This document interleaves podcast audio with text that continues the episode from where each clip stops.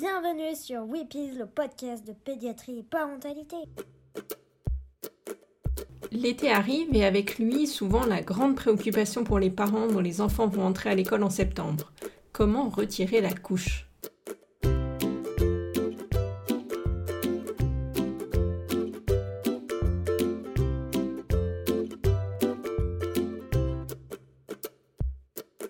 Je suis Pauline Krug, pédiatre.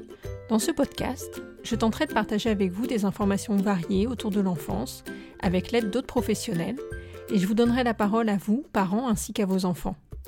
Weepies, c'est le podcast des Wonder Pédiatres, un groupe de pédiatres dynamiques et connectés qui échangent quotidiennement sur leurs pratiques. Je vous ai sollicité sur Instagram et Facebook, merci beaucoup de m'y avoir posé vos questions. Je vais maintenant tenter d'y répondre. Le terme de propreté est assez inapproprié finalement. Est-ce qu'on doit alors considérer que c'est sale, honteux de porter des couches? Évidemment non. Mais c'est le terme consacré en France, pays où cette étape revêt une importance toute particulière. Vous aurez remarqué qu'en France, on attend de l'enfant qu'il soit une machine bien réglée, qu'il fasse ses nuits, soit propre, soit calme et obéissant. Mais dans beaucoup de pays et de cultures, la propreté n'est pas un problème ni même une question. C'est juste une étape qui doit se faire, parfois gérée par l'enfant lui-même qui agit par imitation ou même par la fratrie. Tous les enfants, sauf cas très particuliers, vont un jour retirer leur couche, tranquillisez-vous. N'y mettez pas trop d'affect. Comme toujours, n'écoutez pas trop les remarques autour de vous. Mon fils a été propre à 18 mois. Pour ma fille, ça s'est passé en une journée. L'herbe paraît toujours plus verte ailleurs, mais en fait non. Et la comparaison est toujours toxique. Parfois, certains grands-parents mettent un peu la pression. Si c'est le cas, proposez-leur de leur confier votre enfant à ce moment clé. Moins de pression pour vous, moins d'affect pour votre enfant et pour les grands-parents, et ça peut marcher super bien et vite.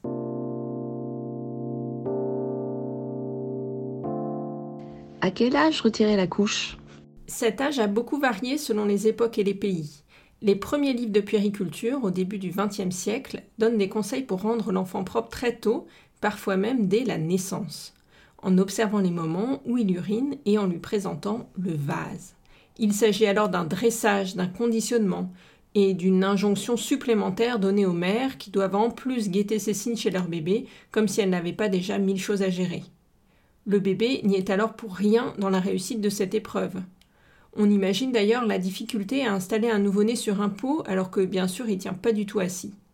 Et dans les années 50, on pousse cette étape à 4 mois en l'attachant sur un pot avec des sangles. L'âge a ensuite évolué au fur et à mesure du temps, plutôt 8 mois dans les années 60, puis on incite les mères à proposer le pot à partir de 14 mois, puis jusque dans les années 70 environ, vers 18 mois. Actuellement en France, on dit quand l'enfant est prêt, et nous allons voir quels signaux il nous envoie. Sinon, en général, c'est vers 2-3 ans selon les enfants. C'est toujours plus facile de faire ça l'été quand il n'y a pas trop de couches à retirer pour aller sur le pot rapidement. On entend beaucoup de gens dire Oh ben moi il est devenu propre du jour au lendemain sans rien faire, alors que ça faisait des mois qu'on essayait. Et ça résume bien le problème. La propreté peut s'acquérir très tôt, parfois même on l'a vu dès les premiers mois, mais on parle plus de dressage, l'enfant n'a pas du tout appris à reconnaître ses sensations, et donc on risque d'autres soucis plus tard, un enfant qui se retient, qui a des urgences, des fuites ou une constipation. Il faut donc mieux considérer cette étape comme une acquisition, à attendre donc patiemment, comme on ne peut pas forcer un enfant à acquérir la marche ou à tenir sa cuillère s'il n'est pas prêt. Quels signaux nous envoie notre enfant pour nous signifier qu'il est prêt? Vous allez remarquer à partir d'un certain âge que votre bébé a la couche mouillée beaucoup moins souvent dans la journée. Ça montre que la vessie ne se vide pas en permanence et qu'il est en train d'acquérir une continence, un contrôle de ses sphincters. Puis, il va montrer sa couche ou la toucher au moment où il fait pipi. S'isoler derrière un rideau, par exemple, ou dans sa chambre pour faire sa selle, souvent après un repas. Il va aussi vous montrer ou vous dire qu'il faut le changer, qu'il est inconfortable. Tous ces petits signaux vous montrent que c'est le moment. On dit aussi qu'un enfant est prêt physiologiquement à gérer ses besoins, ses envies, ses sphincters, au moment où il monte les escaliers en alternant les marches. Devant ces petits signes, il faut que vous soyez à l'écoute. Montrez-lui le pot, même si vous savez que la couche est déjà pleine. Proposez-lui juste après le repas pour qu'il fasse sa selle, ou avant le bain. Quand retirer la couche à la sieste et la nuit? À la sieste, ça va arriver assez vite car les siestes sont pas longues et rapidement l'enfant va réussir à se retenir pendant ce temps-là, une heure, deux heures, pas plus en général. Proposez-lui le pot juste avant et en quelques jours, les couches vont être sèches et ce sera le bon moment de les retirer. La nuit, il va falloir que l'enfant apprenne à reconnaître bien son besoin et ses sensations pour que soit il arrive à se retenir toute la nuit, soit que le besoin le réveille et qu'il apprenne donc à se lever. En général, il vous demande de retirer la couche. Même si elle est mouillée toutes les nuits, si votre enfant le demande, il faut le tenter, car parfois le déclic suffit et c'est gagné. Ça dure parfois beaucoup plus longtemps sans qu'on sache pourquoi. Ça devient une question médicale à 6 ans seulement. Avant, on considère que ça reste dans la norme. On peut bien sûr vous donner des conseils car ça peut être très gênant pour l'enfant même avant 6 ans. Je vous invite à écouter l'épisode du 8 de Weepies sur le sujet de l'énurésie. Plutôt pot ou toilette directement? Là encore, il n'y a pas vraiment de règle. L'intérêt du pot, c'est que vous pouvez en avoir deux, un dans les toilettes et un que vous baladez. Ça permet qu'il se familiarise tout naturellement avec l'objet. Par exemple, vous pouvez l'emmener dans la salle de bain avant son bain quand vous faites couler l'eau, ça stimule l'envie de faire pipi et vous l'y installez à ce moment-là. En tout cas, si vous utilisez les toilettes, il faut mieux mettre un réducteur et surtout une petite marche ou un tabouret pour qu'il n'ait pas les jambes qui pendent dans le vide. La meilleure position pour aller à la selle, c'est d'avoir les jambes remontées, genoux au-dessus du bassin, donc impossible si les jambes sont pendantes. Pour les urines, il faut lui apprendre à bien baisser son pantalon ou ses collants, la culotte tout en bas des jambes, prendre son temps et bien écarter les jambes pour que la vessie se vide complètement. Pour les petits gars, debout ou assis, c'est comme ils le sentent. Que faire s'ils refusent? Tous les enfants y arrivent un jour ou l'autre, sauf cas particulier. Donc, comme beaucoup de sujets en matière d'éducation, il faut éviter de se mettre la pression, de lui mettre la pression, lui faire confiance, ne pas s'énerver, menacer, humilier. Il n'y a pas si longtemps, on laissait les enfants mouiller pendant des heures pour qu'ils comprennent. On leur mettait le nez dans leur couche. Évidemment, c'est hyper humiliant, c'est violent, c'est maltraitant et en plus euh, totalement contre-productif. Des petits types pour y arriver? Je me répète, surtout pas de pression. Certains enfants entendent tu dois être propre pour aller à l'école et du coup, ils voient pas du tout l'intérêt d'être propre avant le jour de la rentrée. Ou au contraire, c'est un bon moyen pour eux d'éviter l'école justement. Dans les petits trucs, on voit souvent le conseil d'acheter de jolies culottes ou slips. L'idée de la récompense ou des félicitations à outrance n'est pas forcément idéale parce que ça conforte l'enfant qu'il est en train de faire un truc de dingue alors que c'est juste normal, ce n'est pas un cadeau qu'il vous fait. Mais des encouragements bienveillants sont les bienvenus. Je te fais confiance, c'est sûr, tu vas y arriver.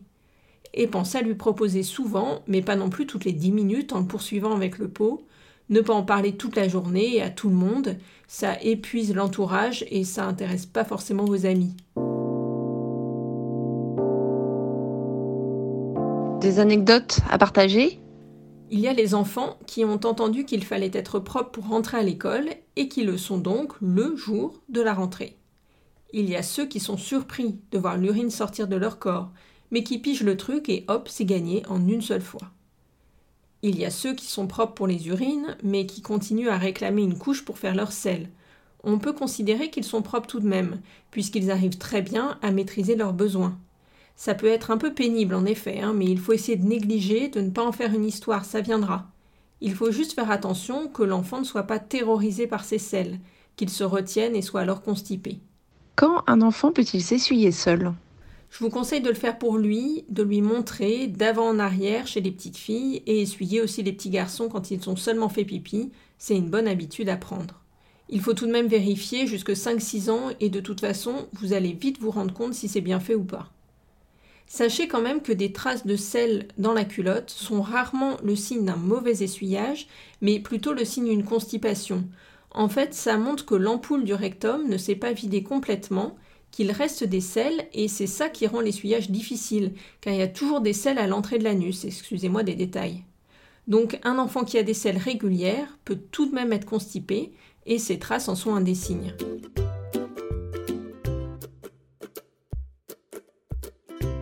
Pour résumer, l'acquisition de la propreté se fait quand l'enfant a atteint une certaine maturité. Donc ne vous impatientez pas comme tout ce qu'il a appris jusqu'à maintenant, la marche, la parole, le jeu, manger tout seul, il va finir par y arriver. Pas trop de pression, des lessives, des belles culottes ou des beaux caleçons, et ça va marcher. Voilà, c'est fini pour aujourd'hui. Retrouvez tous les épisodes de Weepy sur votre application de podcast préférée, mais aussi sur les pages Facebook et Instagram. Vous pouvez vous abonner, laisser 5 étoiles sur Apple Podcast et aussi des commentaires. Ça permettra à d'autres parents de le découvrir plus facilement.